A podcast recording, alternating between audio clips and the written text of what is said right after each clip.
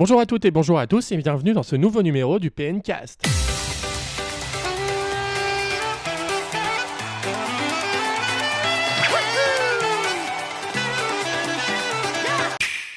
Lors du dernier épisode du PNcast, nous vous avions parlé à ce moment-là de la retraite de Reggie Fils-Aimé ou encore de Nintendo Labo VR. Maintenant, quelques semaines sont passées et de nombreuses actualités sont de nouveau sorties. Car oui, cela fait effectivement plusieurs semaines que nous nous, nous étions pas réunis pour ce nouvel épisode du PNcast en compagnie de Michael. Comment vas-tu, Michael? Bah, très bien, content de vous retrouver, enfin du soleil et pouvoir parler un peu de l'actualité de Nintendo. C'est toujours sympa. Et il y a Xavier qui est là. Mais bonjour et bonjour à tous. Comment tu vas? Ben, je vais super bien, on profite d'un jour férié merveilleux pour se retrouver. Pour se retrouver pour ce nouveau numéro du PNcast dans lequel on parlera de pas mal d'actualités. Parce que c'est vrai que ça fait pratiquement même deux mois qu'on ne s'est pas retrouvé pour parler de notre cher constructeur favori qui est Nintendo.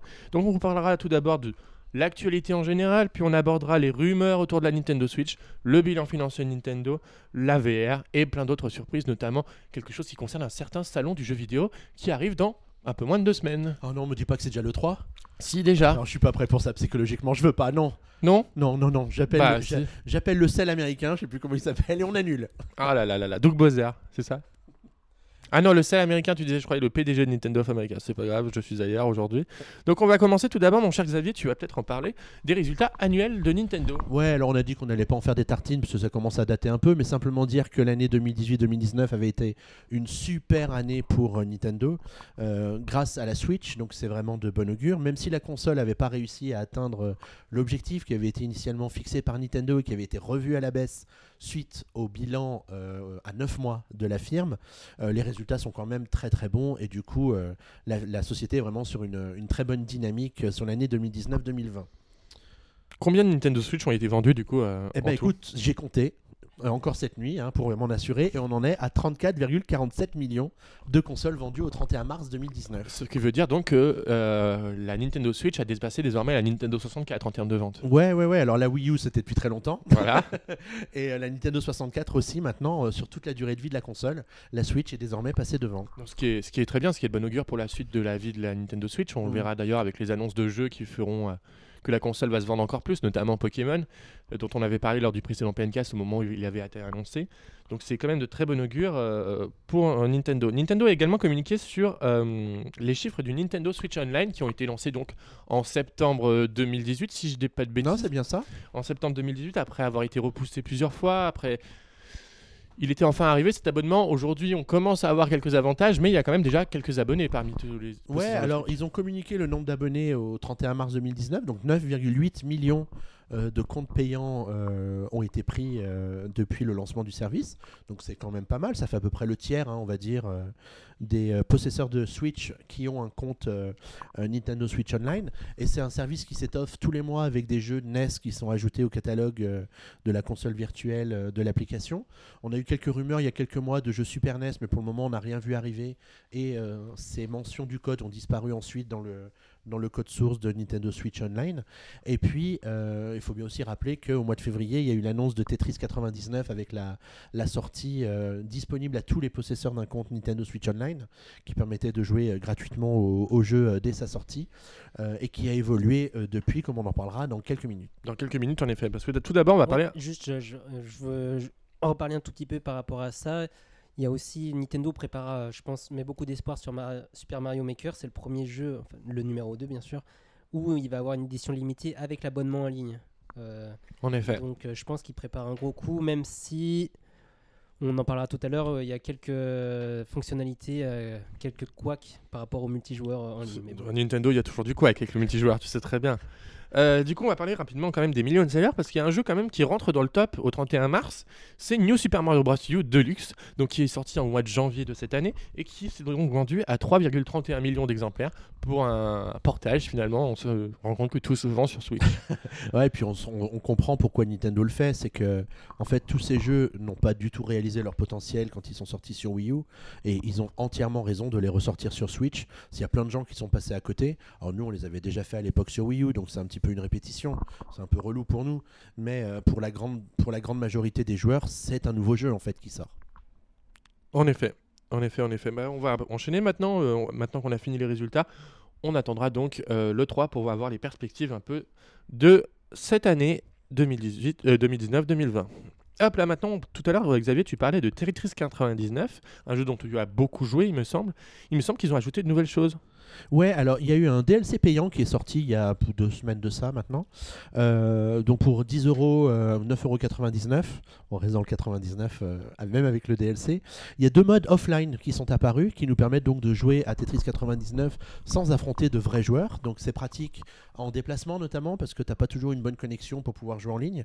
Et du coup, tu peux faire euh, jouer contre 99 consoles, en fait, enfin ordinateurs, qui remplacent les, vrais joueurs. Et puis il y a un mode marathon qui te permet de jouer au bon vieux Tetris qu'on connaissait euh, tranquillement sans euh, le stress de l'affrontement euh, contre 98 autres joueurs de la planète.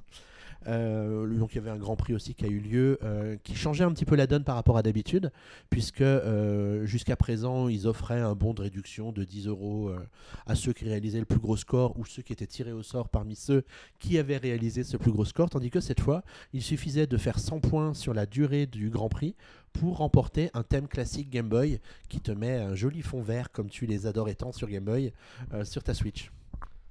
Et du coup, vous, qu'est-ce que vous en pensez euh, au niveau position tarifaire Enfin, moi, j'ai jamais été un grand fan de Tetris et là, je vois 10 euros. Honnêtement, moi, ça me fait pas du tout envie. Après, Surtout qu'il faut déjà être abonné pour posséder le jeu à la base. Ouais, bah moi j'ai dépensé 10 euros. Bien sûr. Oui, mais toi, t'es. Bah, non, moi, je suis Tetris, euh, Tetris Boy. Oh, je veux un t-shirt. non, je suis fan de, de, Tetris et je trouvais qu'il manquait ce mode solo, en fait, du, dans le jeu et de le sortir en DLC, bon, c'est un moyen pour eux aussi de rentabiliser un peu le, développement du jeu. On a eu une interview euh, qu'on a repris sur PN euh, tout récemment où ils expliquaient la, la conception du jeu. C'était assez rigolo d'entendre euh, le, producteur qui dit bah, c'est marrant l'idée de faire un Battle Royale Tetris. C'est une réunion où quelqu'un dit les Battle Royale ça marche bien en ce moment et une autre personne qui dit ça fait longtemps qu'il n'y a pas eu de jeu Tetris. Et du coup ils se sont dit tiens si on faisait un Battle Royale Tetris et c'est parti de là. C'est beau pour le marketing mais j'aime bien, j'ai envie de croire à cette histoire.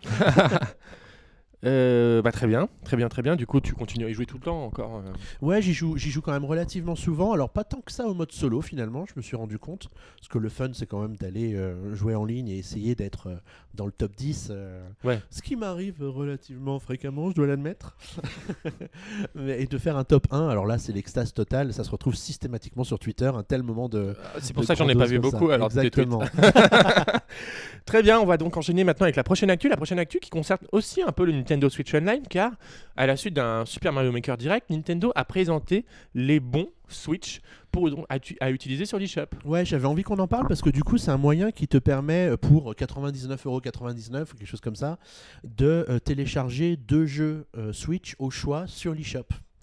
Donc ça peut être intéressant pour les jeux que Nintendo vend à plus de 50 euros chacun, bien entendu. Bien sûr. Parce que tu peux aussi faire un investissement qui sera pas rentable du tout en achetant deux jeux qui sont vendus 40 euros. Ah. Mais là, c'est beaucoup moins drôle. En fait, c'est libre à toi. Il y a toute une librairie de jeux Nintendo qui sont accessibles. Même les derniers d'ailleurs. Même les derniers, même ceux qui ne sont pas encore sortis. Donc, euh, et tu n'es pas obligé d'acheter les deux jeux en même temps. Tu peux dire, euh, tu peux acheter ton bon, acheter un jeu maintenant et acheter l'autre jeu quand il sort euh, tranquillement. Donc c'est une fonctionnalité qui est déjà disponible. Oui, c'est uniquement sur les jeux Nintendo ou par exemple les jeux Square Enix comme les Final Fantasy, les Dragon Quest? J'ai un doute. Je crois que c'est que les jeux Nintendo euh, pour le moment qui font partie de l'offre. Euh, a priori, ça ne concerne pas les éditeurs tiers.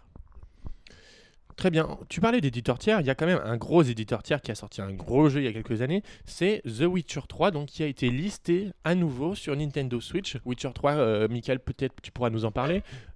moi, j'y ai joué, mais pas tant que ça. Je connais j'ai fait les 10 premières heures, c'était très sympa. Donc là, je peux juste dire qu'en plus de ça, c'est l'édition GOTY, donc Game of the Year, donc avec les deux extensions. Et moi, je suis curieux parce que c'était un jeu qui demandait quand même beaucoup, beaucoup de ressources. C'était un gros open world et surtout avec les extensions. Je pense qu'il va falloir avoir une grosse, grosse carte mémoire parce que clairement, euh, ça tiendra pas sur une cartouche. Et d'autre part, bah, je me demande comment le jeu va tourner. Tout à l'heure, on a lancé Assassin's Creed 3, euh, la remaster. Déjà, on a vu qu'il n'y avait que le doublage anglais. Je pense que The Witcher 3, ça va être la même chose. Il n'y aura, à mon avis, pas de doublage français. Ils vont essayer de faire des économies euh, là-dessus au niveau des données. Mais bon, ça reste un grand jeu, vraiment euh, plébiscité par la presse, même par les joueurs. Donc c'est un très très bon jeu pour tous ceux qui l'ont pas fait donc sur Nintendo Switch et pouvoir enfin le jouer partout, un peu comme à l'époque pour Skyrim. Très bien, Xavier, je te demande pas ton avis parce que ce genre de jeu, de toute façon, euh, le jour où tu en lanceras, un, on sera tous Non, morts. alors il faut préciser quand même que pour le moment, il n'y a eu aucune info sur la sortie du jeu en Occident. Les dernières rumeurs en question évoquaient une sortie en Asie. Euh, donc il y a la possibilité pour que ce soit une version cloud du jeu qui sorte en fait, à l'instar de Resident Evil 7, euh, En effet. euh, qui n'est sorti qu'au Japon. Du coup, bon, bah, ça douchera un peu les espoirs des Occidentaux de jouer à The Witcher 3 sur, sur sur Switch, euh, mais ça peut être une hypothèse tout à fait plausible pour permettre au jeu de sortir sur la Switch en Asie. Absolument. autre jeu qui a été annoncé, on sait que maintenant que depuis 2008, euh, Mario et Sonic se sont rejoints dans une, dans une grande aventure qu'est les Jeux Olympiques. Euh, par- avec de nombreux jeux cette année, ça sera à Tokyo, enfin en 2020, et du coup Nintendo et Sega s'associent pour sortir un nouveau Mario et Sonic aux Jeux Olympiques. Ouais, j'ai presque envie de dire aux surprises. Ouais.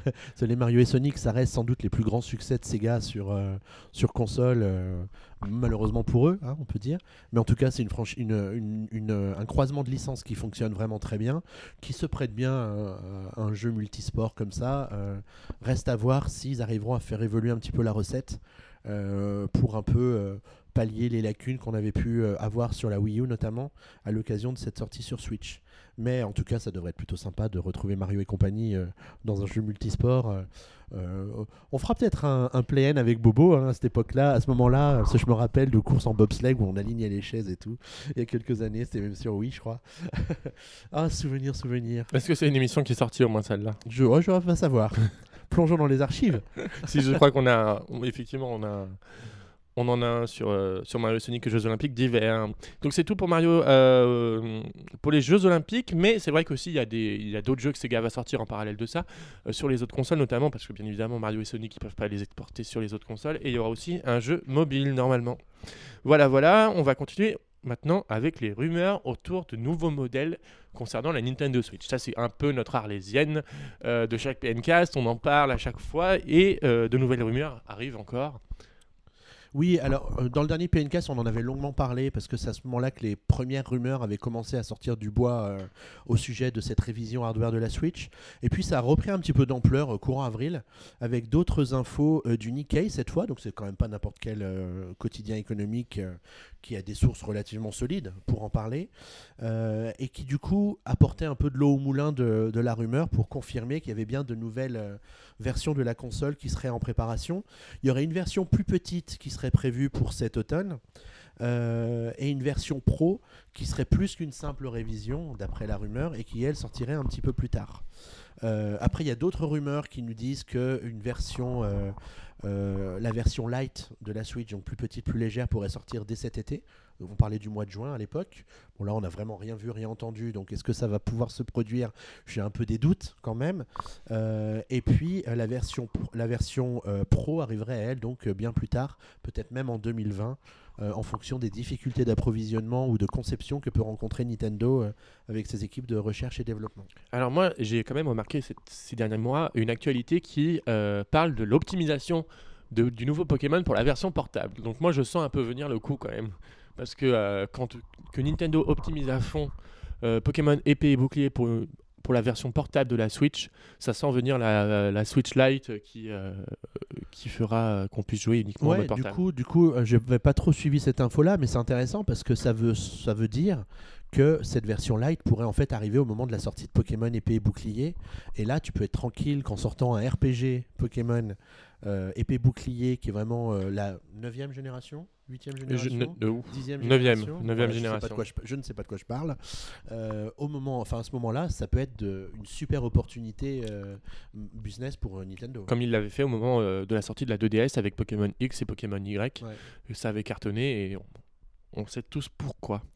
Euh, Avons-nous d'autres choses à rajouter sur les rumeurs autour de la Nintendo Switch? Non, mais peut-être qu'on va peut-être parler aussi d'un projet dont on avait parlé, je pense, au moment de la présentation de ce qu'on appelait alors la NX, euh, la première fois où ils l'ont abordé, c'est le projet Quality of Life de Nintendo, qui aurait définitivement été abandonné. Ouais, alors on en avait un petit peu des. On le soupçonnait un peu, ça, quand même, depuis quelques années qu'on n'entendait vraiment plus parler. Je crois que la dernière fois qu'ils l'ont vraiment mentionné, ça devait être en 2013 ou en 2014, donc euh, c'est vraiment pas hier. Et il semblerait qu'effectivement, cette fois, euh, les gens qui travaillaient sur euh, ce- cet équipement euh, destiné à analyser le sommeil des gens aient vraiment été mis en sommeil une bonne fois pour toutes. Un coup de marteau sur le prototype, voilà.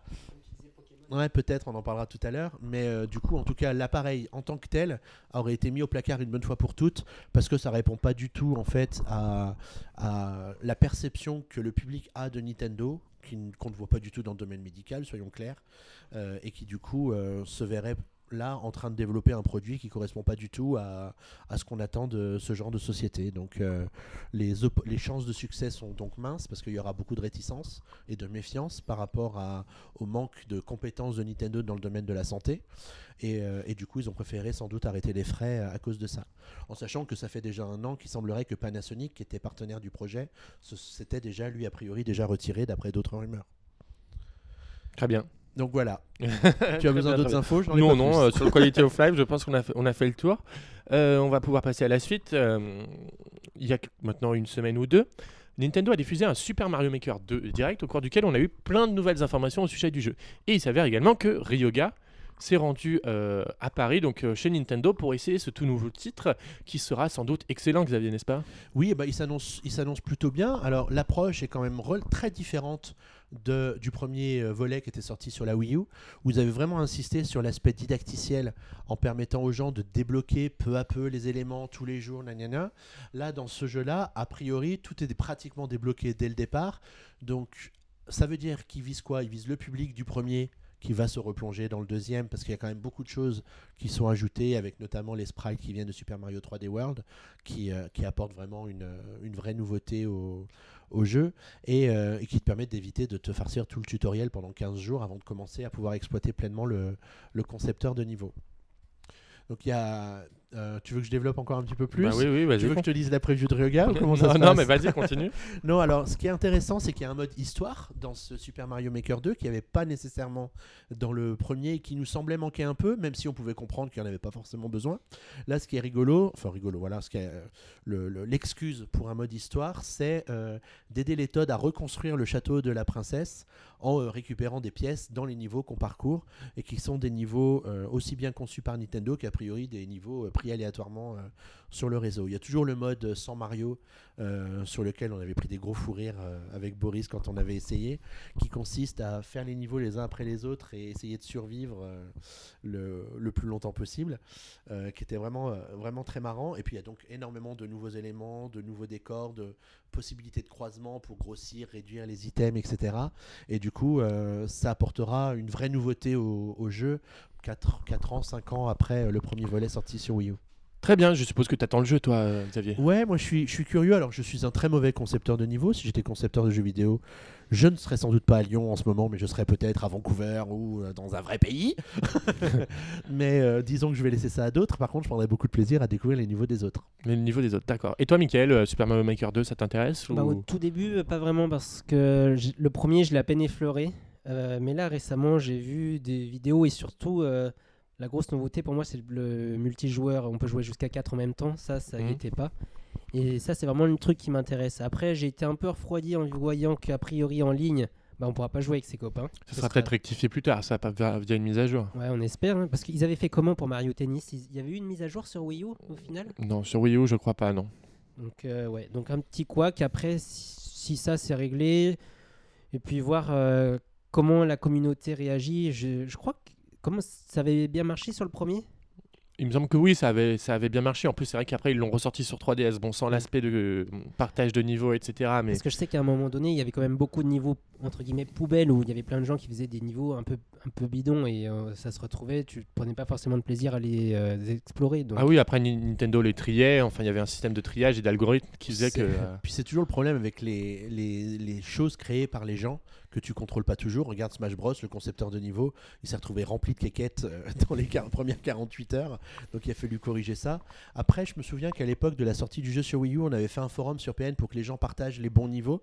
Donc c'était un bon moyen aussi de réunir la communauté autour du jeu. Je sais pas du tout comment ça va se faire avec euh, Super Mario Maker 2, donc voir si on a intérêt à, réactualiser un peu ce, forum, mais il y a toujours des gens qui aujourd'hui partagent des niveaux qu'ils avaient conçus à l'époque euh, sur la Wii U, donc c'est quelque chose qui répondait à une attente euh, des joueurs et qui permettait de, justement d'éviter les, les niveaux un peu poubelles dont tu parles. Des niveaux qui sont, seront d'ailleurs incompatibles du coup avec la version euh, Switch. Ouais, bah c'est un peu dommage, je trouve. Il fallait après, ça attendre. va un peu nous obliger à créer de nouveaux niveaux euh, sur la base des nouveaux éléments qui sont proposés dans le, dans le jeu. Parce qu'il y a énormément de choses qui vont être ajoutées dans ce 2 qui n'existaient pas dans le premier et qui vont vraiment offrir de grandes libertés dans la conception des, niveaux, comme les, les, les, les- sortes de les pièces fermées, euh, ou simplement le fait de mettre un truc qui traverse toute la zone verticale va permettre à la console de comprendre que c'est juste une pièce dans laquelle tu te trouves, par exemple, alors que c'était un peu galère à faire dans le, dans le premier jeu. Ça fait partie des évolutions qui sont intéressantes.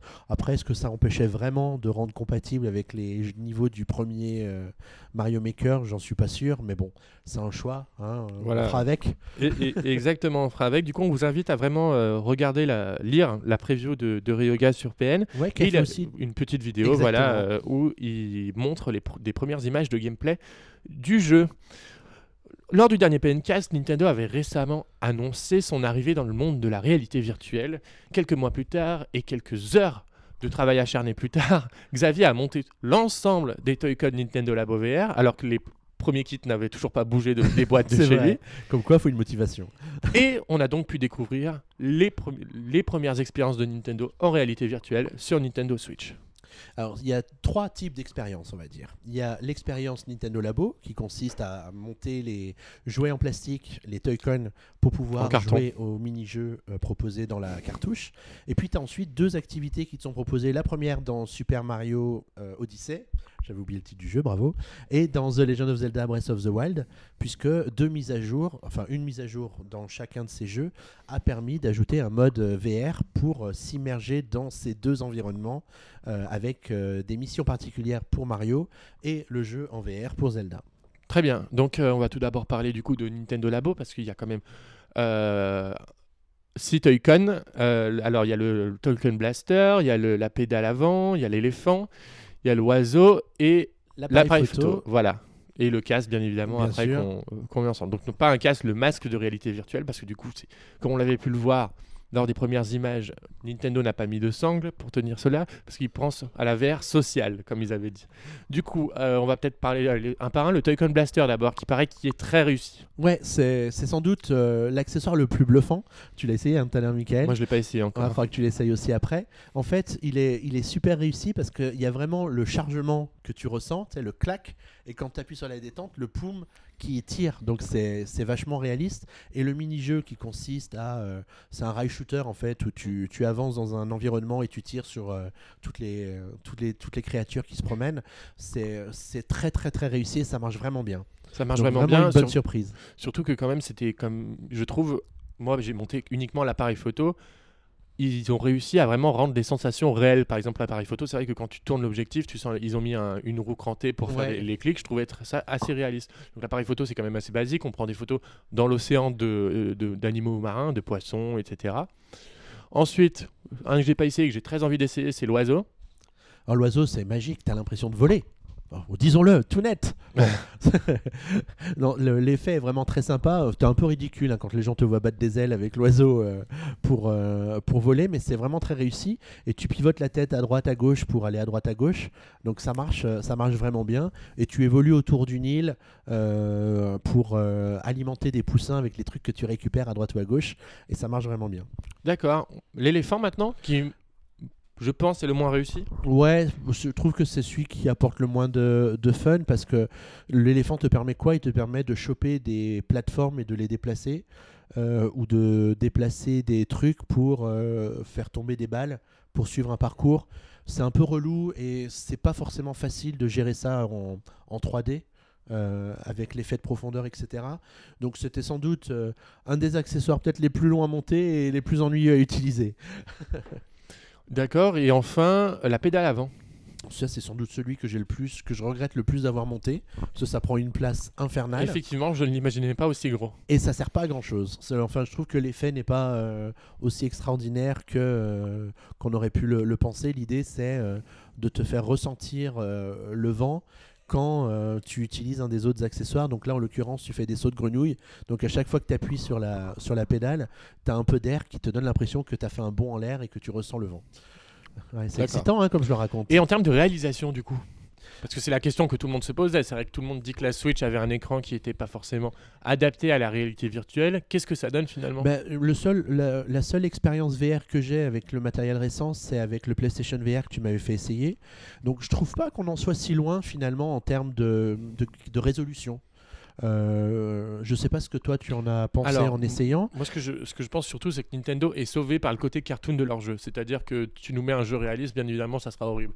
Mais tu prends par exemple Mario Odyssey, j'ai trouvé que la réalisation, quand Mario est proche, certes, on voit les pixels, mais c'est pas super grave, c'est pas super euh, inintéressant comme, euh, comme expérience. Donc, moi, j'avais joué au, au PlayStation VR. C'est sûr que le PlayStation VR, c'est différent parce que tu as une expérience où tu mets le casque, tu mets un casque audio aussi qui, qui vraiment te met dans l'ambiance.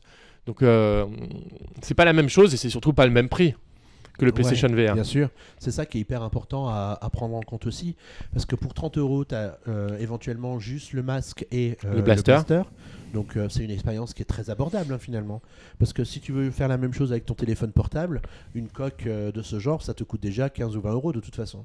Donc euh, donc c'est vraiment une, euh, une, une, euh, une approche très abordable pour permettre aux gens de s'initier à la VR. Et l'aspect Toycon, en fait, il, te, il permet vraiment de transformer la, la VR pas comme euh, une fin, mais comme un moyen de s'amuser avec les Toycon. Et je trouve que ce mix des deux est super intéressant.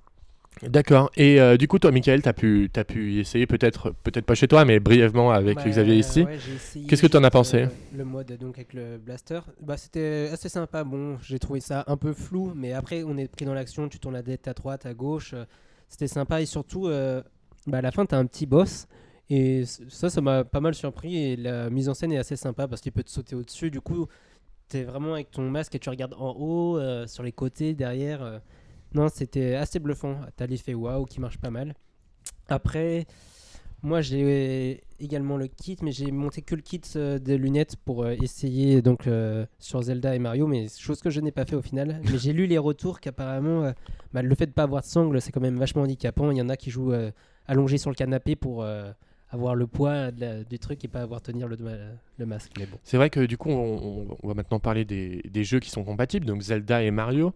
On va tout d'abord parler de Mario parce que c'est celui qui euh, Nintendo a sans doute plus optimisé du coup pour la VR parce que c'est des missions spécifiques pour cela Puis il y en a Donc, que euh, trois. il y en a donc que trois. voilà. dans trois mondes, euh, plus une quatrième surprise à la fin, je crois. Euh, donc Xavier, toi qui es le plus grand fan de Mario de tous les temps, est-ce que tu es content de voir ton plombier préféré en réalité Ouais, je virtuelle trouve que, je trouve que l'approche est euh, simple et que ça marche bien. Euh, alors oui, euh, visuellement, c'est un peu pixelisé quand t'as Mario qui se rapproche, etc. Mais ça le fait. Euh, euh, je me suis même surpris à chercher un peu un des bonhommes, tu sais, dans le premier niveau où tu dois rassembler les musiciens, parce que je le voyais pas alors qu'en fait il était derrière. Donc il fallait vraiment se tourner Oui. pour, pouvoir le, pour pouvoir le voir et y accéder. Donc j'ai trouvé ça une, une approche plutôt, plutôt rigolote et une bonne initiation à la VR, parce que c'est- finalement c'est ça qui est, qui est intéressant, c'est que le fait que ce sont deux expériences VR euh, qui ne sont pas du tout euh, des éléments qui vont te dire ah bah faut absolument que j'achète ce jeu euh, pour essayer cette expérience en VR, mais qui te permettent comme ça de t'initier à ce, à ce type de, de gameplay. Et du côté de Zelda, moi j'ai trouvé ça par contre un peu plus décevant, notamment quand on utilise la caméra du gyroscope, c'est-à-dire que tu as envie de vomir au bout de 5 secondes. C'est ça, c'est ça. C'est Franchement, c'était hyper audacieux de la part de Nintendo de d'essayer ça, de le faire, parce que j'imagine que ça nécessitait hein, de, revoir un peu le moteur du jeu pour arriver à gérer ça en VR. Mais euh, du coup, je trouve que ça marche moins bien et j'ai juste essayé comme ça quelques secondes et j'ai vraiment pas du tout euh, du tout aimé ça. Déjà que quand c'est plat, je sais pas où faut aller dans ce fichu jeu. Alors t'imagines en VR, alors là cette fois c'est Ce foutu. que je trouve qui est sympa, c'est que c'est vrai que quand tu as un grand panorama, je trouve que la VR n'a pas d'intérêt parce qu'en fait, va- le jeu gère vite le plat en fait au fond. C'est-à-dire qu'il te, l'effet de profondeur, il est vraiment marqué quand tu es dans une forêt où il y a vraiment beaucoup d'arbres autour de toi. Dans Zelda, c'est pas avec les longs panoramas où tu verras super loin que je trouve qu'on voit vraiment l'effet de profondeur en question. De plus, ce qui est intéressant, c'est qu'on l'a appris euh, cette semaine, c'est que maintenant le moteur Unity est compatible avec Nintendo Labo VR. Ouais. Donc ça veut dire que peut-être que certains éditeurs tiers vont se laisser tenter Mais il y a déjà par des petites Il y a expériences. déjà eu une première annonce cette semaine avec l'annonce de Spice and Wolf VR euh, qui sortira sur Switch. Alors je sais pas s'il va être développé avec Unity, euh, mais à mon avis il n'y a pas de fumée sans feu. Donc le fait que le jeu soit annoncé et qu'Unity confirme la disponibilité du module VR dans, les, dans, son, dans son kit de développement, ça, me semble, euh, ça me semble relativement euh, logique comme, euh, comme, euh, comme quoi. Tu peux m'aider? Comme euh, démarche. comme démarche. voilà, merci. En tout cas, la bonne nouvelle, c'est que oui, il y aura sans doute d'autres d'autres expériences VR proposées dans, euh, euh, sur, la, sur la console Switch. Moi, j'aurais pensé que euh, YouTube euh, intégrerait la VR pour permettre de regarder les vidéos en VR qui sont disponibles sur YouTube, ce qui n'est pas le cas pour, Pour l'instant, en tout cas, ça faisait partie des choses auxquelles je m'attendais relativement rapidement après la, la sortie du, du kit VR, mais ce n'est pas encore arrivé. Et après, avoir des petits jeux en, en VR, comme il y en existe beaucoup sur l'eShop à 1 euro ou 2 euros, ça permettrait d'avoir plein de petites expériences comme ça qui permettraient de rentabiliser son investissement. Et du coup, du, côté de chez Nintendo, sur les jeux à venir ou même qui sont déjà sortis, vu qu'ils ont déjà mis des, ils ont déjà fait des mises à jour pour Super Mario Odyssey et The Legend of Zelda Breath of the Wild, qu'est-ce que tu attends du coup? Mario Kart peut-être? Ouais, Mario Kart, ça me semble compliqué parce que en, sur, la, sur la télé, il est très très joli, etc. Mais en VR, qu'est-ce que ça pourrait donner en termes de puissance de calcul? J'ai un peu peur que la Switch ait un peu de, un peu de mal. Ça ressemblera à Mario Kart 7 sur 3DS. Ouais, en, en sachant que euh, bah, Mario Kart VR, il existe déjà, hein, puisqu'on euh, Fred en avait parlé quand il est allé au Japon, il avait pu l'essayer. Bien sûr. Donc euh, c'est sans doute pas forcément quelque chose qui serait compliqué à, adapter. Reste à voir si euh, le gameplay euh, lancé d'items, parce que tu lançais vraiment l'item à l'avant ou vers l'arrière dans Mario Kart VR, comme là tu dois tenir ta console tout en jouant, si tu n'es pas obligé de faire des compromis un petit peu compliqués qui réduisent un peu l'aspect euh, réaliste de l'expérience. Et du coup, sur les jeux à venir Luigi's Mansion peut-être? Ouais, c'est sans doute un bon candidat parce que comme c'est des environnements très sombres, déjà, tu as la moitié de l'écran que tu pas besoin de voir. Donc en VR, c'est très bien pour la puissance de calcul. Et puis ça apportera une vraie, euh, une vraie dimension en plus. Après, ce qu'il faut bien voir, c'est que la VR, c'est un mode en plus. Mm. Donc tu peux pas en faire un élément au cœur du gameplay euh, au risque de devoir te passer de tous ceux qui n'ont pas acheté les lunettes euh, VR de Nintendo, Bien sûr. sauf s'ils joignent le- le- l'accessoire avec le jeu au moment de sa sortie, s'ils se rendent compte que c'est vraiment un élément euh, déterminant euh, pour le gameplay. Euh, mais ce serait rigolo d'avoir effectivement de quelques missions VR euh, dans euh, Luigi's Mansion 3. Très bien. Et Michael? Euh, bah, pas grand chose à rajouter. Peut-être qu'ils feront un truc sur Animal Crossing. C'est peut-être, euh, je sais pas. Des mini-jeux peut-être, Ouais. euh, on peut imaginer ça. Peut-être aussi des mini-jeux pour le prochain Mario Party, s'il y en a un prochain. Enfin, s'il y en aura un prochain, vu le, le nombre de ventes qu'a fait le dernier. Mais euh, oui, ça peut. Il y a plein de choses qu'ils peuvent faire. Nintendo, de toute façon, ils sont libres. Il y a certains types de jeux que je n'imagine pas de- d'expérience VR dessus. Par exemple, Fire Emblem ou ce genre de Mm, choses, ça oui. c'est sûr qu'on n'en aura pas. Mais on verra sur les jeux qui sont annoncés à l'E3 s'ils annoncent de, nouvelles, de nouveaux jeux qui sont pas essentiellement utilisables pour la VR. Moi, je serais curieux de voir un mode VR sur Splatoon 2. Et tu te prends la peinture en pleine tronche, c'est ça. ça serait Tu intéressant. faire des bons au fond du, fond- au, au fond du fauteuil, pardon. Assez étonnant. Euh, très bien, et bah, écoute, merci messieurs pour euh, votre retour sur cette expérience VR. On vous en reparlera sûrement très prochainement parce que c'est vrai que la VR maintenant ça fait partie de l'ADN désormais de Nintendo. Bah ouais, ça faisait deux Ils ont ans un nouveau demi- gène. Ça faisait deux ans et demi qu'on en parlait, parce que ça faisait longtemps qu'on voyait des traces de VR dans le code source du système de la Switch, mais ça y est, c'est vrai. Ça y est, c'est vrai. Tout à l'heure, on parlait de l'eShop et c'est vrai que Nintendo, depuis la sortie de la Nintendo Switch, met très en avant les jeux indépendants et du coup, de nombreux titres se vendent tout d'abord énormément euh, sur Switch par rapport aux autres consoles euh, du marché, dont notamment euh, Dead Cells, qui s'est donc vendu à plus d'un million d'exemplaires sur Nintendo Switch. Ouais, ça c'est vraiment une bonne nouvelle pour le jeu et qui montre bien que le l'eShop est désormais devenu un incontournable de la, de la console euh, désormais, euh, puisque c'est vraiment sur cette euh, plateforme de téléchargement que se, réalisent la plupart du temps les meilleures ventes des studios parmi toutes les plateformes sur lesquelles le jeu est dispo. Souvent on entend que c'est la version Switch qui se vend plus que la version PS4 par exemple. Ce qui est vraiment une bonne nouvelle pour Nintendo, parce que ça incite plein de gens à, porter leur jeu sur la Switch.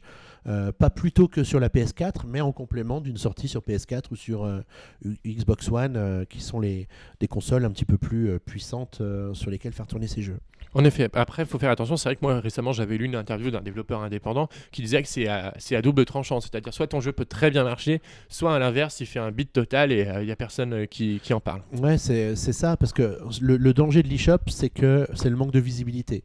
Ils ont essayé de corriger ça en, en ajoutant un onglet dernière sortie euh, sur l'eShop. Donc si tu es curieux et que tu vas voir toutes les semaines, tu peux voir quels sont les derniers jeux qui sont sortis. Sachant qu'il y en a beaucoup qui sortent chaque semaine. Je pense que si tu ne sais pas ce que tu veux acheter, tu as beaucoup de mal à trouver ton bonheur sur l'eShop, même aujourd'hui. Même le site de Nintendo est pas forcément euh, optimal encore pour arriver à trouver euh, le jeu qu'on ne sait pas qu'on veut absolument. Et je pense qu'aussi le grand succès euh, de, tous les jeux indépendants sur la Nintendo Switch, c'est grâce à son côté portable. Du coup, enfin, clairement, on pose la question parce que le gain de puissance, en général, il y a peut-être quelques compromis, mais le jeu tourne globalement de la même manière sur Nintendo Switch, à quelques rares exceptions. Et ce qui fait que même des vieux jeux indépendants qui étaient sortis il y a quelques temps, qui ressortent sur Switch, trouvent vraiment une deuxième jeunesse. Et vraiment, bah, je pense que ça, c'est le concept même de la Switch qui fait le succès des jeux indépendants, le fait d'avoir une console en mode portable. Sans doute oui, hein. sans doute oui, parce que c'est vrai que quand tu as le choix effectivement de te trimballer avec, euh, d'avoir ton jeu indépendant, euh, surtout que les jeux indépendants, comme tu l'as dit, généralement ils tournent au, au même niveau sur, euh, sur Nintendo Switch, donc c'est vrai que ça pose aucun problème de ce côté-là. Euh, on va maintenant passer un peu plus généralement sur le secteur du jeu vidéo euh, qui mute beaucoup en ce moment. C'est vrai, lors du dernier PNcast, on parlait du rapprochement de Nintendo et de Microsoft. Sony et Microsoft commencent à se rapprocher également aujourd'hui. Enfin, tout le monde se rapproche. Décidément, bientôt, on aura une, une seule et même entreprise qui vendra des jeux vidéo. Et euh, Electronic Arts, qui malgré euh, de bons résultats, avec des jeux qui certes marchent pas tous euh, très très bien, aurait, euh, va licencier 350 personnes prochainement. Ouais, ça me semble intéressant de parler de ça assez rapidement. On n'a pas besoin d'en parler 25 minutes, mais tu as d'un côté des studios indépendants qui sont des toutes petites équipes et qui réalisent des millions de ventes parce que le concept plaît et que du coup les joueurs l'achètent vraiment en masse. Et à côté de ça, tu as des énormes studios qui passent des années à développer des jeux qui ne rentrent pas dans leurs frais parce que le jeu ne fonctionne pas à la hauteur des, bah, besoins. hein, parce que quand tu as des frais de marketing et de commercialisation qui sont aussi élevés que le coût de développement du jeu, bah forcément ça complique un petit peu euh, l'exercice pour, euh, pour, les, pour ces, ces sociétés en question. Et il y a deux euh, éditeurs qui euh, ont un peu plus de mal que les autres en ce moment. C'est Electronic Arts donc, qui euh, licencie 350 personnes et Activision Blizzard qui licencie 8% de ses effectifs mondiaux, tout en ayant réalisé plus d'un milliard et demi de dollars de bénéfices en 2018. Donc allez chercher la logique là-dedans aussi. Mais on voit que c'était pas forcément tout rose partout et que ça peut être le témoin d'un peut-être un, un peu un changement de style dans euh, la constitution des équipes autour d'un projet, de revoir à la baisse la taille des, des projets ou peut-être de limiter le nombre de très très gros projets qui vont, euh, qui vont sortir. Parce que on se rend ce qu'il faut se rendre ce dont il faut se rendre compte aussi, c'est qu'avec la sortie des PS5 et des euh, futurs Xbox, euh, les coûts de développement vont encore exploser parce que ça va devenir de plus en plus chronophage de développer un jeu et du coup, s'il te faut 5 ans pour développer un, un jeu, ben, tu n'as pas le droit à l'erreur, il doit absolument euh, marcher, ce qui ne te permet plus de faire des jeux que tu sors en 2 ou 3 ans. Ce qui a sans doute plombé Electronic Arts, c'est surtout la sortie d'Anthem euh, qui, de BioWare qui a au final pas très bien marché, qui euh, a déçu énormément de personnes. Moi-même, je l'ai acheté, je l'ai même pas, je l'ai mis dans la console pour lancer les mises à jour et je ne l'ai jamais démarré. Donc vous voyez, même quand on l'achète, euh, on n'y on y joue pas. Mais du Ouais, coup, c'est vrai que Electronic Arts, après, ça fait quelques années maintenant qu'on est un peu habitué au fait que certains jeux marchent pas. Ils s'étaient déjà plantés avec Mass Effect Andromeda, ils se sont plantés avec, euh, avec, avec euh, Anthem. Aujourd'hui, Electronic Arts, à part les jeux de sport, euh, FIFA, etc., je sais pas, Need for Speed, regarde, ils en font plus depuis. euh, c'est quand le dernier Need for Speed euh, Un siècle et demi? C'était il y a 2 ans, il y en a un nouveau qui va sortir à la fin de l'année mais qui ne sera pas présenté à l'E3. D'accord, très ça bien. ne concerne pas la Switch néanmoins. ah bah ça, avec Electronic Arts, ça m'aurait étonné. Donc euh, c'est vrai que euh, c'est compliqué. Après, du côté d'Activision Blizzard, je pense que c'est surtout du côté d'Activision que qu'on a un peu plus de mal parce que du côté de Blizzard. euh, enfin, Blizzard, euh, après c'est vrai que Blizzard il tourne un peu en rond depuis, depuis Ouais. maintenant quelques années. Ils- ça fait longtemps qu'ils ont pas présenté de grosses nouveautés euh, pour leurs titres, notamment les- les- des séries comme Diablo ou Starcraft qui sont mat- qui vont à force euh, dépérir euh, si jamais ils continuent pas euh, sur leur lancée. À voir après, hein, c'est vrai que Ap- Après, ce que je regrette toujours dans ces situations-là, c'est qu'un éditeur, il a la chance de pouvoir avoir plus d'une corde à son arc.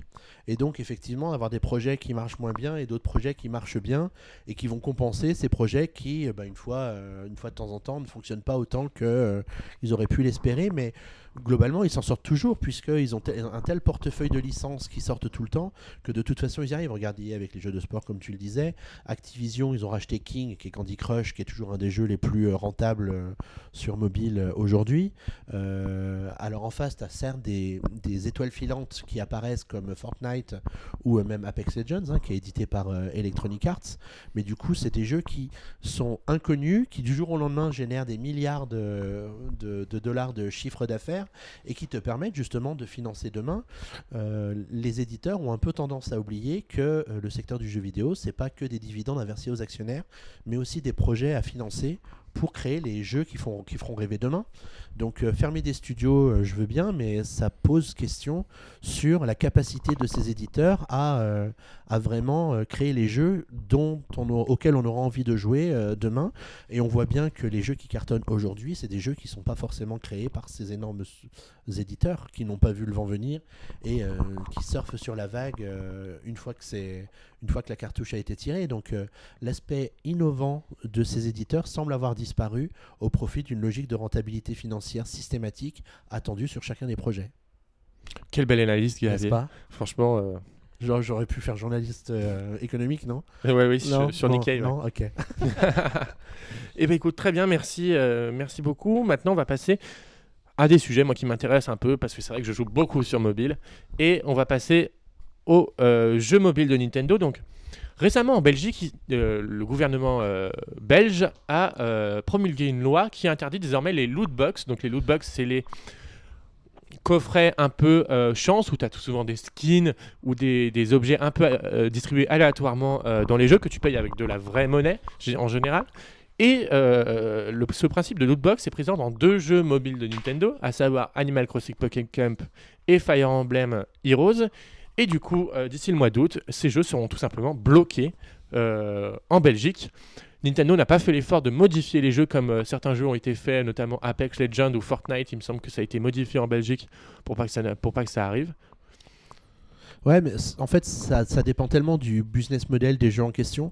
Euh, tu prends Fire Emblem et Animal Crossing, ça repose beaucoup sur les loot box en fait. Alors, euh, c'est- alors c'est pas le cas de, d'Animal Crossing parce qu'il n'y en avait pas au début des loot box dans Animal Crossing, donc euh, c'était juste une fonctionnalité qu'ils ont rajoutée bien longtemps après, et du coup ils auraient pu tout simplement la supprimer pour, pour nos amis belges, Après, c'est peut-être compliqué de. de faire deux versions de- pour ouais, euh, les Belges. Et, euh, En sachant que les Belges, ils allaient quand même télécharger la version française pour avoir les loot box, si c'est une fonctionnalité qui les intéresse, parce que c'est pas dit que Voilà. ce soit nécessaire. Et du coup, pour éviter tout problème avec la loi, parce que est-ce que Nintendo serait répréhensible si un Belge jouait à la version disponible sur euh, le store français du jeu, alors qu'une version sans loot box est disponible sur le marché belge ne- non, non, non, je ne pense pas, surtout que à l'heure actuelle, c'est, une loi uniquement euh, promulguée en Belgique.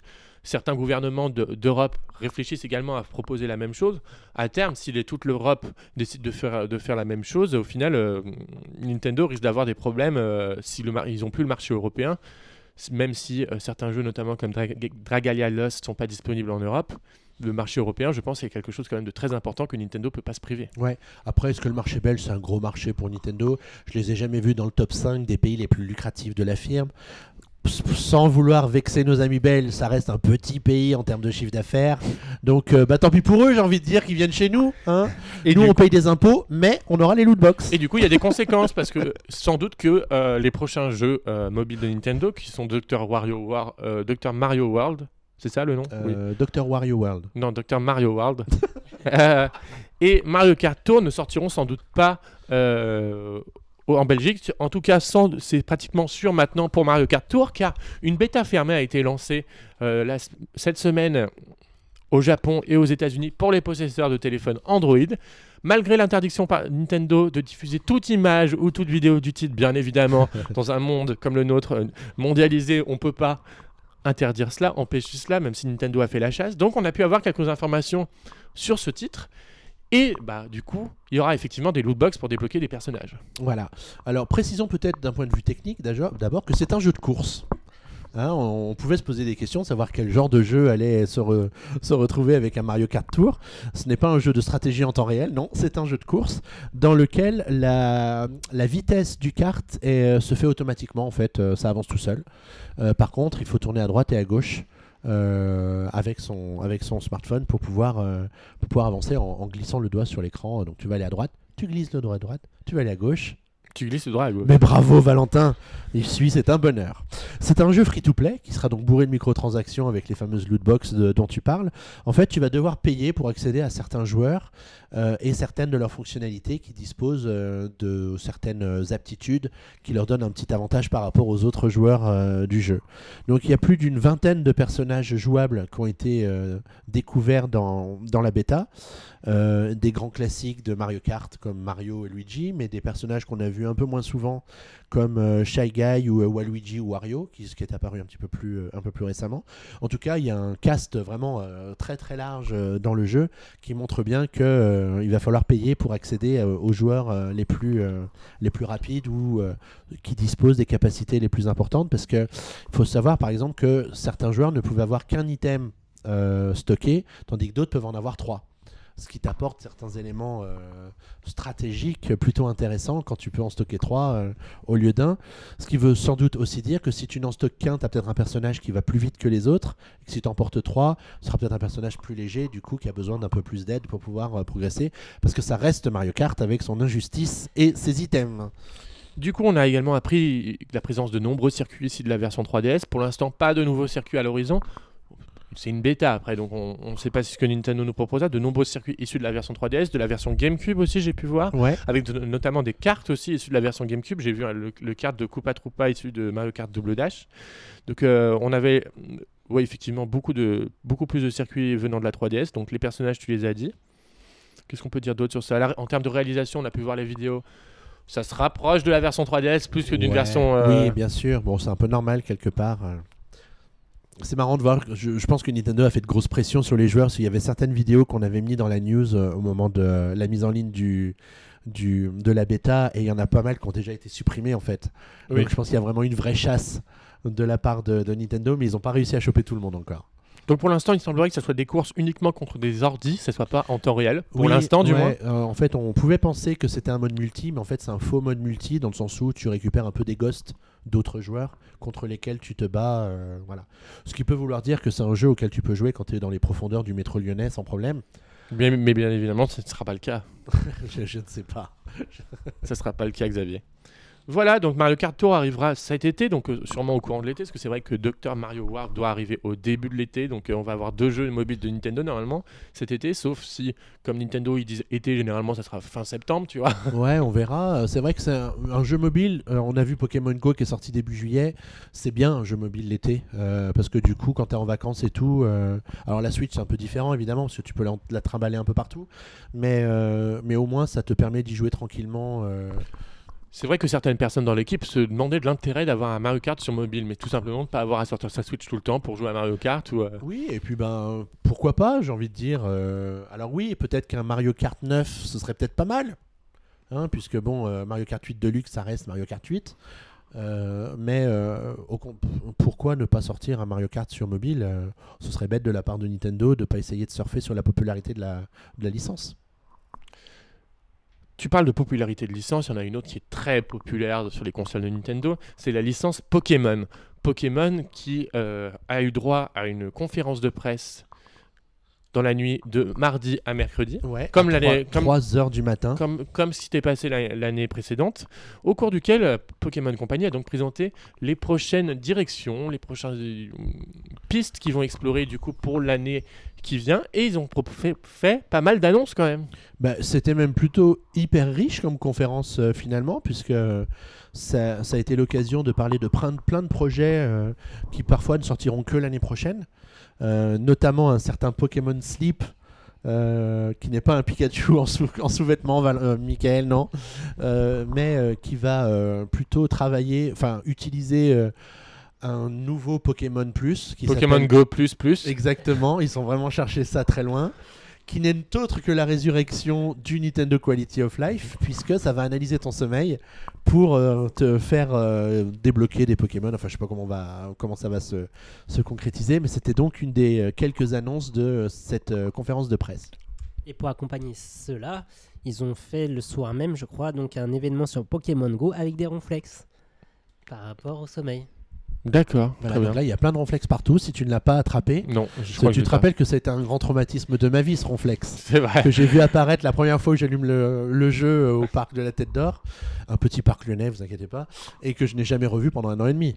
et là maintenant, tu vas au coin de ta rue et t'as un ronflex qui t'attend. Je veux dire, Et qui mais dort. où va le monde? Euh, D'autres annonces aussi, parce que c'est vrai qu'il y avait eu une annonce récemment que DNA allait travailler donc avec Pokémon Company pour proposer un nouveau jeu mobile Pokémon, et ça sera donc Pokémon Master. Oui, c'est ça. C'est donc le fameux projet euh, secret entre euh, The Pokémon Company et, et, euh, et DNA. Alors, c'est un, le, le but, c'est quoi? C'est d'affronter tous les grands champions des jeux Pokémon depuis le début de la franchise. Donc, du début du premier Pokémon jusqu'à jusqu'aux épisodes les plus, les plus récents. Euh, Il y a eu quelques captures qui ont été diffusées pour nous montrer un peu euh, ce, que, ce à quoi ça, ça ressemblera. On va retrouver certains des, Des grands des, champions. des grands champions euh, qu'on connaissait comme Pierre Ondine, Bleu, Blanche, etc. Euh, et ça devrait sortir d'ici la fin de l'année 2019. Tu m'impressionnes, tu connais les noms des, des champions. Non, il, a dû, il a dû lire la liste. Chut.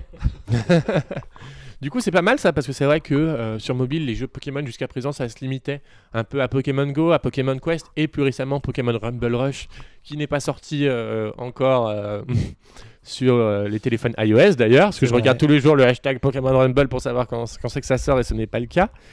Et euh, du coup, là, on, on se tend vraiment vers un vrai jeu Pokémon euh, avec des vrais combats. Après, limite peut-être un RPG, parce que c'est vrai qu'on voit sur l'artwork, ils ont- les personnages ont un Pokédex, peut-être qu'on devra rechercher des Pokémon, etc. Donc ça, ça devient très intéressant.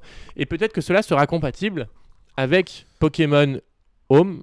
C'est ça le nom? Oui. Pokémon Home, donc le- un tout nouveau service de cloud dont on n'a pas beaucoup d'informations au niveau de la tarification aujourd'hui, de comment ça sera connecté au jeu, mais ça sera directement connecté avec toutes les versions de Pokémon via tout d'abord la Pokébank pour les anciens, pour les anciens épisodes et euh, directement sur votre Switch avec Pokémon épée et bouclier et Pokémon Let's Go Pikachu et Evoli. Tout cela accessible sur son mobile et sur sa Switch du coup. Et euh, via, cette application, vous pourrez également faire des échanges. Donc, euh, ce qui reste très intéressant, sans doute, si on peut faire des échanges depuis son téléphone portable, ça risque d'être assez sympa. Ouais, c'est l'idée est intéressante parce que du coup, on voit bien où, The Pokémon Company et Nintendo nous emmènent avec les Pokémon depuis, depuis Pokémon Go, hein, en fait. hein. C'est d'arriver à faire un, vraiment un jeu ou une licence vraiment cro- cross-platform où les produits eux-mêmes qui sortent exclusivement sur chacune de ces plateformes proposent des interactions avec les jeux disponibles sur les autres. Euh, ça va être un peu galère quand même à, gérer euh, d'un point de vue euh, technique, ça va être le cauchemar. Mais avec Pokémon Home, ils arrivent à. L'ambition, c'est de créer cette plateforme qui va permettre d'unifier les jeux Switch, les jeux mobiles, les- j'allais les jeux 3DS, mais non, pas du tout, autour de cette application-là. Oui, et ça risque d'être pas mal du coup, parce que c'est vrai que au fil des générations, on avait vu que Nintendo essayait vraiment de permettre le transfert de chaque génération vers une autre. Donc ça va pouvoir perpétuer cela. Autre annonce euh, de la conférence de presse Pokémon, le film Détective Pikachu qui a rencontré un certain succès, que moi personnellement j'ai adoré à le voir, va avoir une suite sur Nintendo Switch, parce qu'à l'origine c'est vrai que c'était un jeu sorti sur 3DS, et il y aura donc une suite à ce titre sur Nintendo Switch, dont on n'a rien vu pour l'instant. Bah non, ils ont juste annoncé le truc. C'est peut-être un moyen d'amorcer aussi ou de peut-être commencer à orienter le scénario du nouveau film euh, Détective Pikachu, puisqu'une suite a été plus ou moins annoncée déjà euh, pour, euh, pour, ce, pour, ce, pour ce film. Bon, écoute, on verra bien ce que ça donne. Moi, je ne l'avais pas fait hein, sur 3DS, donc je sais pas trop ce que ça vaut comme genre de spin-off. Toujours dans l'univers euh, Pokémon, mais bon, j'avais, j'ai vu le film aussi, et j'ai aussi trouvé plutôt réussi, même si l'histoire elle casse pas euh, trois pattes à un canard, mais euh, je trouve que l'immersion des po- dans un monde rempli de Pokémon plus vrai que nature est super intéressante et surtout super bien faite. Donc c'est cool. Ouais. Très bien. Et ben écoute, on va qu'on- maintenant on va clore ce sujet, le sujet Pokémon dont on vous reparlera très prochainement parce que Au moment où on enregistre la semaine prochaine, il y aura un Pokémon Direct dédié à Pokémon épée et bouclier, dont on apprendra sans doute beaucoup plus sur ces titres avant le 3, parce que c'est vrai que Nintendo généralement s'étend pas beaucoup sur les jeux Pokémon pendant le 3, donc ça permettra vraiment, permettra vraiment de rentrer dans le détail de ces nouveaux titres. On va maintenant enchaîner, du coup, euh, Xavier, tu m'en veux pas, mais je vais sauter quelques sujets. Vas-y, vas-y, saute. On va maintenant Hop. passer au rapprochement entre Microsoft et Nintendo, ainsi que l'arrivée de Google sur le marché du jeu vidéo. Ouais.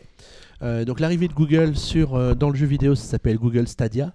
Un joli nom au sujet duquel on ne sait finalement pas grand-chose. On ne sait pas combien ça va coûter, on ne sait pas exactement quand ça va sortir et on ne sait pas exactement quels sont les jeux qui seront proposés sur la, sur la plateforme.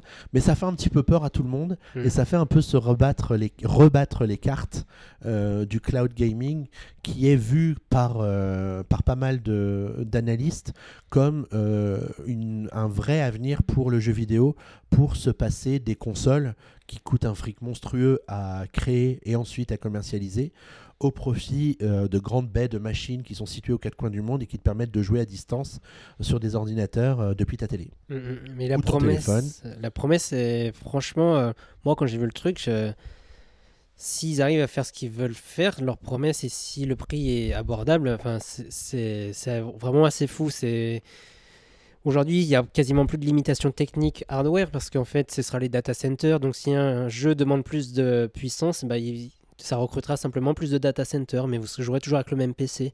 Si le jeu est stable, parce qu'ils ont dit qu'il faut quand même euh, 25 mégas euh, secondes pour être à peu près bien, va falloir voir aussi qui peut. euh, Aujourd'hui, ceux qui ont la fibre, il ça pose aucun souci, mais au niveau euh, international, je sais pas comment ça va se passer. Mais la promesse, par exemple, de voir un joueur jouer sur YouTube et il y a le bouton rejoindre la partie et pouvoir jouer directement, si ça se passe vraiment comme ça, c'est d'une facilité euh, incroyable. Ça C'est c'est super innovant comme fonctionnalité. Après, ça voudrait dire que euh, il faudra que tu sois abonné au service pour pouvoir euh, vraiment le faire. Donc, euh, il faudra vraiment que les gros youtubeurs ou les, ou les, les gens qui sont vraiment très regardés euh, soient eux-mêmes euh, utilisateurs du service Ouais. pour pouvoir inciter euh, le commun des mortels à bah, cliquer sur ce fameux bouton et rejoindre la partie. Mm, mm, En mm. sachant que j'imagine que si c'est un jeu où tu joues à 4 et que tu n'as que 8000 personnes qui essayent de te rejoindre, ça va être un petit Ouais. peu compliqué. Ça fait une grande file d'attente.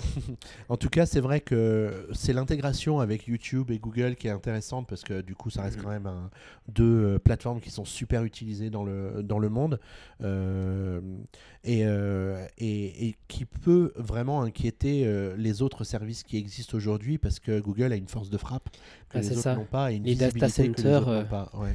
Et ce qui était aussi intéressant, c'est qu'il parlait également de gameplay asymétrique. Du coup, on pourra avoir les trucs du genre de la Wii U. Chacun, il y aura quelqu'un qui aura un écran différent sur son PC. Et donc, ça va être la résurrection euh, des jeux que euh, la Wii U avait essayé de faire, tu sais, avec les jeux de cache-cache. euh, Ouais, c'est c'est vraiment ce dont on parlait. Tu sais, quand il y a quelques mois, on a fait notre dossier sur le rapprochement avec Ouais. Microsoft, où on disait qu'on allait pouvoir jouer dans le cloud à des jeux euh, Xbox. Alors peut-être que Google va aussi proposer son service Stadia sur Switch, ce rien ne l'en empêche hein, finalement, pour transformer la console en navigateur Internet. Mm, mm, mm. Puisque l'idée, c'est quand même de jouer depuis Chrome en fait t- aux, aux jeux vidéo. Donc Chrome est déjà compatible avec la manette de la Switch, par exemple. Donc euh, quand le service sera disponible, tu pourras jouer euh, avec ta manette Switch au jeu euh, Google Stadia. Et également par rapport où il parlait des, jeux splittés. Par exemple, Mario Kart euh, 8, quand on joue à 4, on passe en 30 euh, images par seconde alors qu'on est en 60 FPS quand on joue jusqu'à 2, je crois.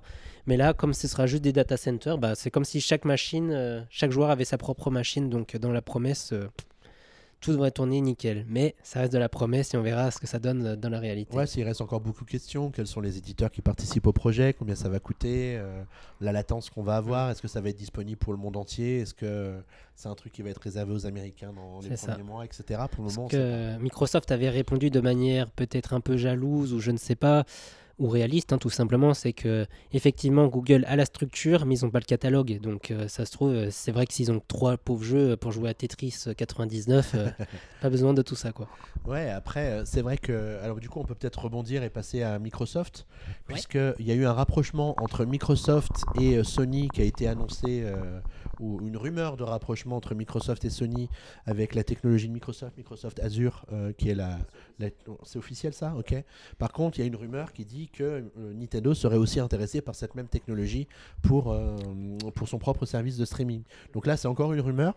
A priori, on devrait quand même voir pas mal de choses se décanter au moment de l'E3. Surtout du côté de Microsoft. Surtout du côté de Microsoft, on nous a invités à regarder la conférence de Microsoft aux joies. Donc Qui on- t'a invité à faire ça?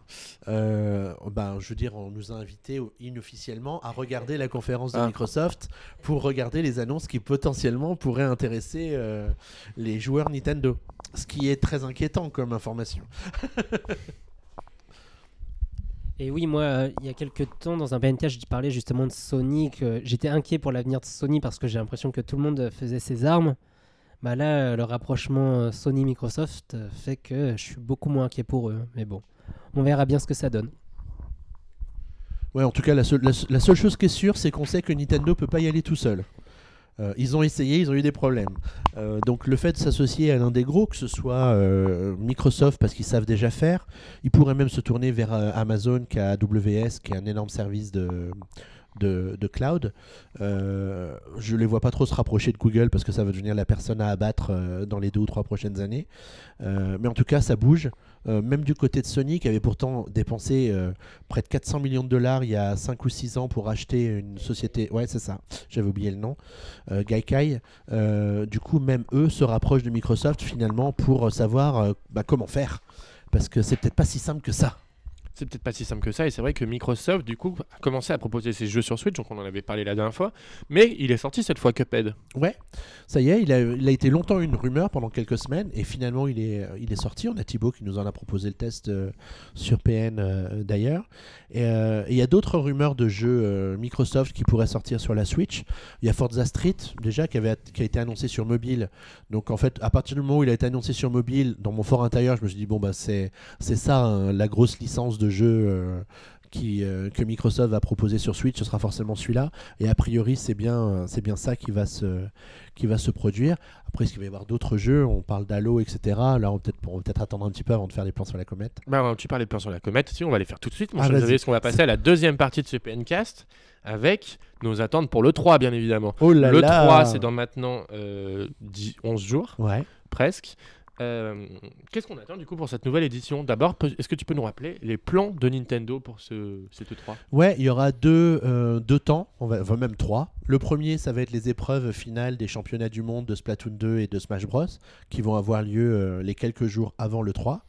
Et puis ensuite, on aura donc la fameuse, euh, pas conférence, mais euh, Nintendo Direct euh, spécial E3 euh, habituel. Et puis ensuite, pendant 2-3 jours, euh, les Nintendo Treehouse Live qui vont nous permettre de découvrir les, les jeux en compagnie des, des développeurs, ce que Nintendo fait déjà depuis 4 ou 5 ans. Ce que Nintendo fait déjà depuis 4 ou 5 ans. Donc, faisons un peu le récap. Qu'est-ce que Nintendo pourrait nous présenter à cette 3 Donc, on aura tout d'abord, bien évidemment, Animal Crossing. Il n'y a pas un bout de bois que je puisse toucher. Non, il n'y a pas de bois dans cet appartement. Euh, euh, Animal Crossing, Luigi's Mansion 3. Qu'est-ce qu'on pourrait avoir d'autre? Bayonetta 3 Bah, Bayonetta 3, oui. Les jeux qui vont sortir à la fin de l'été, euh, Astral. Astral Chain. euh, voilà. euh, et et j'ai. Non, je déconne. Non, non, ils feront pas la l'erreur euh, de fois. Vu qu'ils reprennent tout juste, là, à mon avis, ils vont bien se le garder sous le coude pour l'année prochaine. Moi, je pense qu'on aura l'annonce, par exemple, d'un nouveau Kirby, parce que maintenant qu'on a eu Yoshi qui est sorti, on va sûrement se retrouver. Ils alternent une année sur deux, c'est Kirby, une autre année, c'est Yoshi. Donc là, on va avoir Kirby.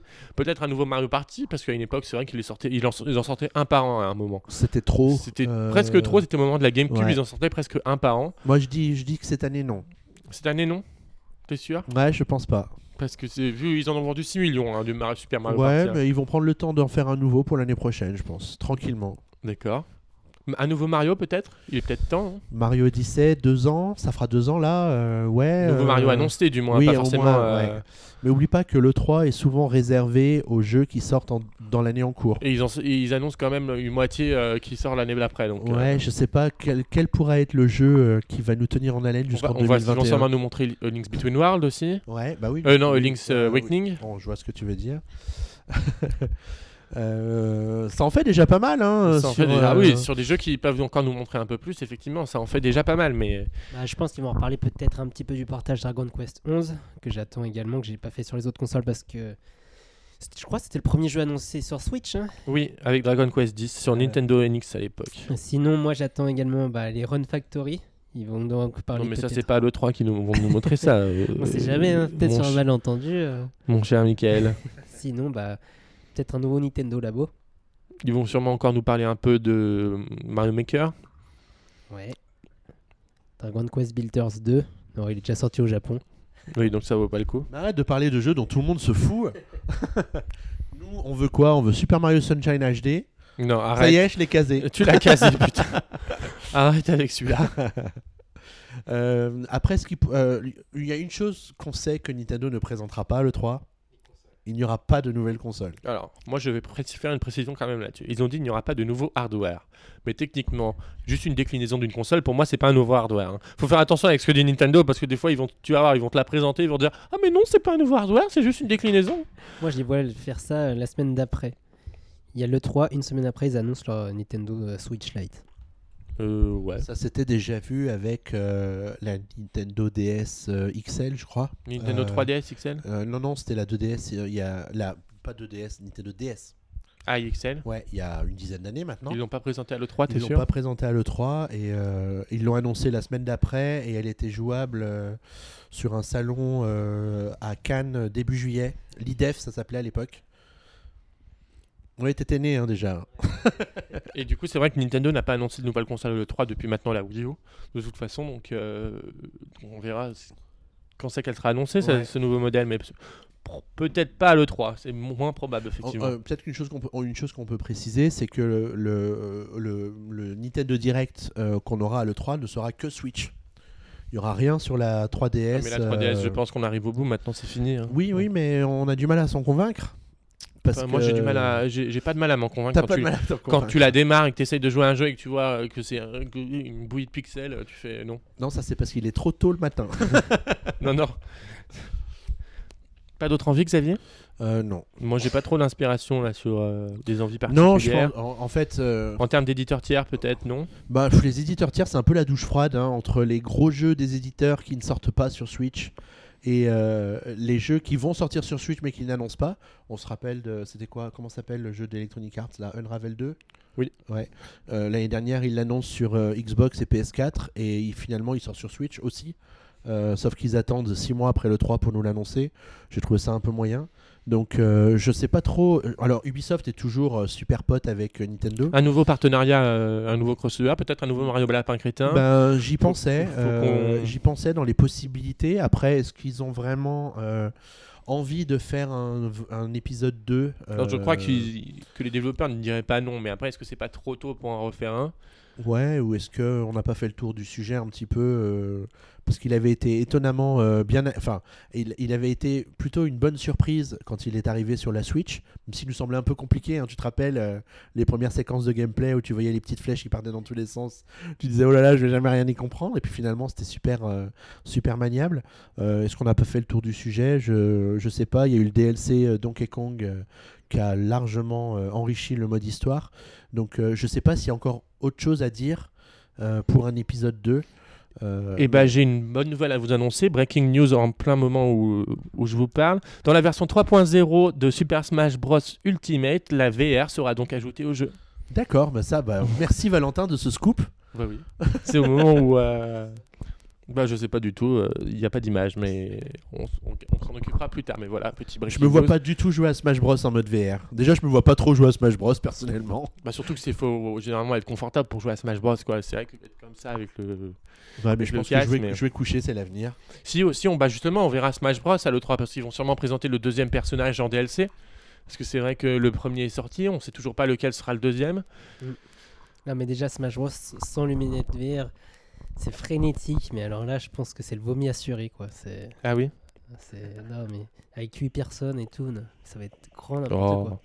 Nintendo parlera sans doute encore de Fire Emblem euh, Three Houses qui sortira donc en juillet. Et après, qu'est-ce que vous, comme licence qu'on n'a pas vu un peu là euh, récemment, qu'est-ce que vous aimeriez? Je sais pas. euh, Ben, Mario, tu disais tout à l'heure, ce serait bien qu'il nous le sorte d'une façon ou d'une autre. Il y a Mario Strikers, enfin Mario Football, qu'on n'a pas vu depuis plus de 10 ans, mais qui était le Mario Kart du jeu de foot. Euh, hyper fun, en mode multi, euh, en ligne, ça pourrait être vraiment éclatant. Euh, je pense que ce serait peut-être le bon moment pour nous faire revenir Mario Football. Je sais pas ce qu'on a déjà gagné. Bah, c'est bien possible. Et moi, là, tout de suite, euh, je sais pas tellement quoi dire. À part les jeux dont personne n'a envie. euh, Star Fox. euh, Oh, ah, il y a eu Starlink il y a pas si longtemps d'ailleurs. Je Oui. regrette un peu, à un moment il était à 20 euros. Et bon, il est repassé à 40. Et bon, euh, euh, on verra. Ah ouais, je vais te le voler. non, moi, pas forcément de grandes idées. Et toi? Moi non plus, en fait c'est ça le souci, c'est qu'à force nos, Bah, nos attentes, les elles ans- reviennent tous les ans. Super Mario Sunshine HD, Xavier, tu sais très bien qu'on l'aura jamais. il faut arrêter, il faut arrêter avec ça. Euh, Mais Après, tu vois, euh, ce que j'aime bien avec les jeux Nintendo depuis, depuis 2-3 ans maintenant, c'est que les jeux continuent à être enrichis tout le temps. Donc, tu as Mario Tennis, il y a le dernier personnage, alors que le jeu est sorti depuis plus d'un an, euh, qui arrive le mois prochain. Donc, euh, tous, les, tous les mois, tu avais une raison d'y rejouer un, un petit peu. Splatoon, tu as les, les, festi- les festivals qui te permettent d'aller te reprendre une raclée pour, pour vraiment confirmer que tu es hyper mauvais et que ça ne s'arrange pas parce que tu ne joues pas. Qui te redonne envie de continuer à, à jouer. Tu vois Smash Bros, ils vont ajouter le mode VR. C'est euh, c'est plutôt une bonne nouvelle pour, euh, pour, le, pour le jeu. Et puis bon, les DLC, etc., qui, qui permettent de booster la rentabilité du jeu sur le, sur le long terme. Après, c'est peut-être pour ça qu'on ne sait pas trop quel jeu attendre finalement sur la Switch. Parce qu'on pourrait parler de F0 qu'on attend tous les ans euh, depuis Après- 25 ans. Est-ce que justement Splatoon 2, là on va peut-être arriver au bout J'en avais déjà parlé lors d'un précédent PNK il y a quelques mois. Est-ce qu'il serait pas temps du coup qu'on passe au troisième épisode? Bah, Est-ce que finalement le problème de Splatoon, ça va pas être euh, tant un problème hardware qu'un problème euh, du jeu lui-même Le jeu lui-même, on pourrait continuer à y jouer avec euh, des graphismes qui en pètent un peu plus par rapport à ce qu'on trouve sur PC ou sur les consoles concurrentes. Parce que le problème de Splatoon, il est là, c'est que c'est coloré et mignon, mais quand tu regardes dans le détail euh, les, niveaux et les arènes, c'est pas forcément très, euh, très très joli en cours de jeu. Donc je pense que la prochaine évolution de Splatoon, ce sera plutôt avec un nouveau hardware. Et Peut-être en mode de jeu, peut-être des modes de jeu nouveaux comme les Battle Royale. Enfin, ils peuvent aller très loin aussi sur Splatoon. Ils peuvent vraiment Ouais, aller à parce que sur l'imagination. c'est une franchise qui a 4 ans, qui est Voilà. arrivée en 2015 sur la Wii U à l'époque, euh, et qui a connu une sacrée carrière en 4 ans seulement euh, sur déjà une console qui marchait pas euh, sur la Wii U. Et puis sur Switch, ils ont vraiment réussi à, développer toute une communauté de gamers presque pro, parce que quand tu vois le niveau des gens qui s'affrontaient au championnat d'Europe, ça rigole pas. Je veux dire, je pense que nous, on fait 3 secondes et demie dans le truc avant de mourir, quoi. Exactement, exactement. Donc on verra bien ce que Nintendo présentera à l'E3. Donc rendez-vous le mardi 11 juin à 18h pour euh, découvrir toute l'actualité de l'E3 sur euh, Puissance Nintendo et également un peu plus tard dans la soirée, dans la nuit, dans le lendemain matin pour un nouveau numéro du PNCast du coup parce qu'on va clôturer là notre, euh, notre épisode mon cher Xavier C'est vrai Oui. On va être libéré, délivré On va se quitter donc pour, ce, pour cet épisode numéro 62. Le 63 donc sera dédié largement à l'E3. Il va y avoir du monde autour de la table, hein, Il et va du avoir- beau monde, hein, je te y- garantis. Il y, hein. aura, il y aura du monde autour de la table. D'ailleurs, il va falloir que je récupère des micros d'ici là, parce que sinon on n'en aura jamais assez. Ensuite, sans doute, on sera, on reviendra pour reparler des jeux dont on aura pu essayer à le, chez Nintendo. Moi, cette année, malheureusement, je pourrais pas y aller. Peut-être, j'espère que Xavier, toi, tu pourras y aller. Je, moi, je ne pense pas pouvoir y aller, mais je sais déjà qui va y aller. Très bien. Eh ben, Ils ont déjà leur place. ils ont déjà, ah, il y a- les invitations ont déjà été envoyées. Je vois que tu m'as même pas proposé au moins. Non, je savais que tu serais pas dispo. Bah, j'aurais pu me rendre je, disponible. je voulais pas que tu te rendes malade. Ouais, ouais. Très bien. Eh ben, écoutez, messieurs, merci à, à tous deux de m'avoir accompagné pour cette nouvelle Mais émission. merci à toi d'avoir fait le chemin jusqu'à nous pour animer ce PNK. Il va falloir arrêter un peu tout ça. hein. Mais on a arrêté depuis deux mois et demi, ça te manquait pas? Non. Pas du tout, c'est passé trop vite. tu sais. Et ah, du coup, bah, à bientôt pour une nouvelle émission. Au revoir. Bye bye.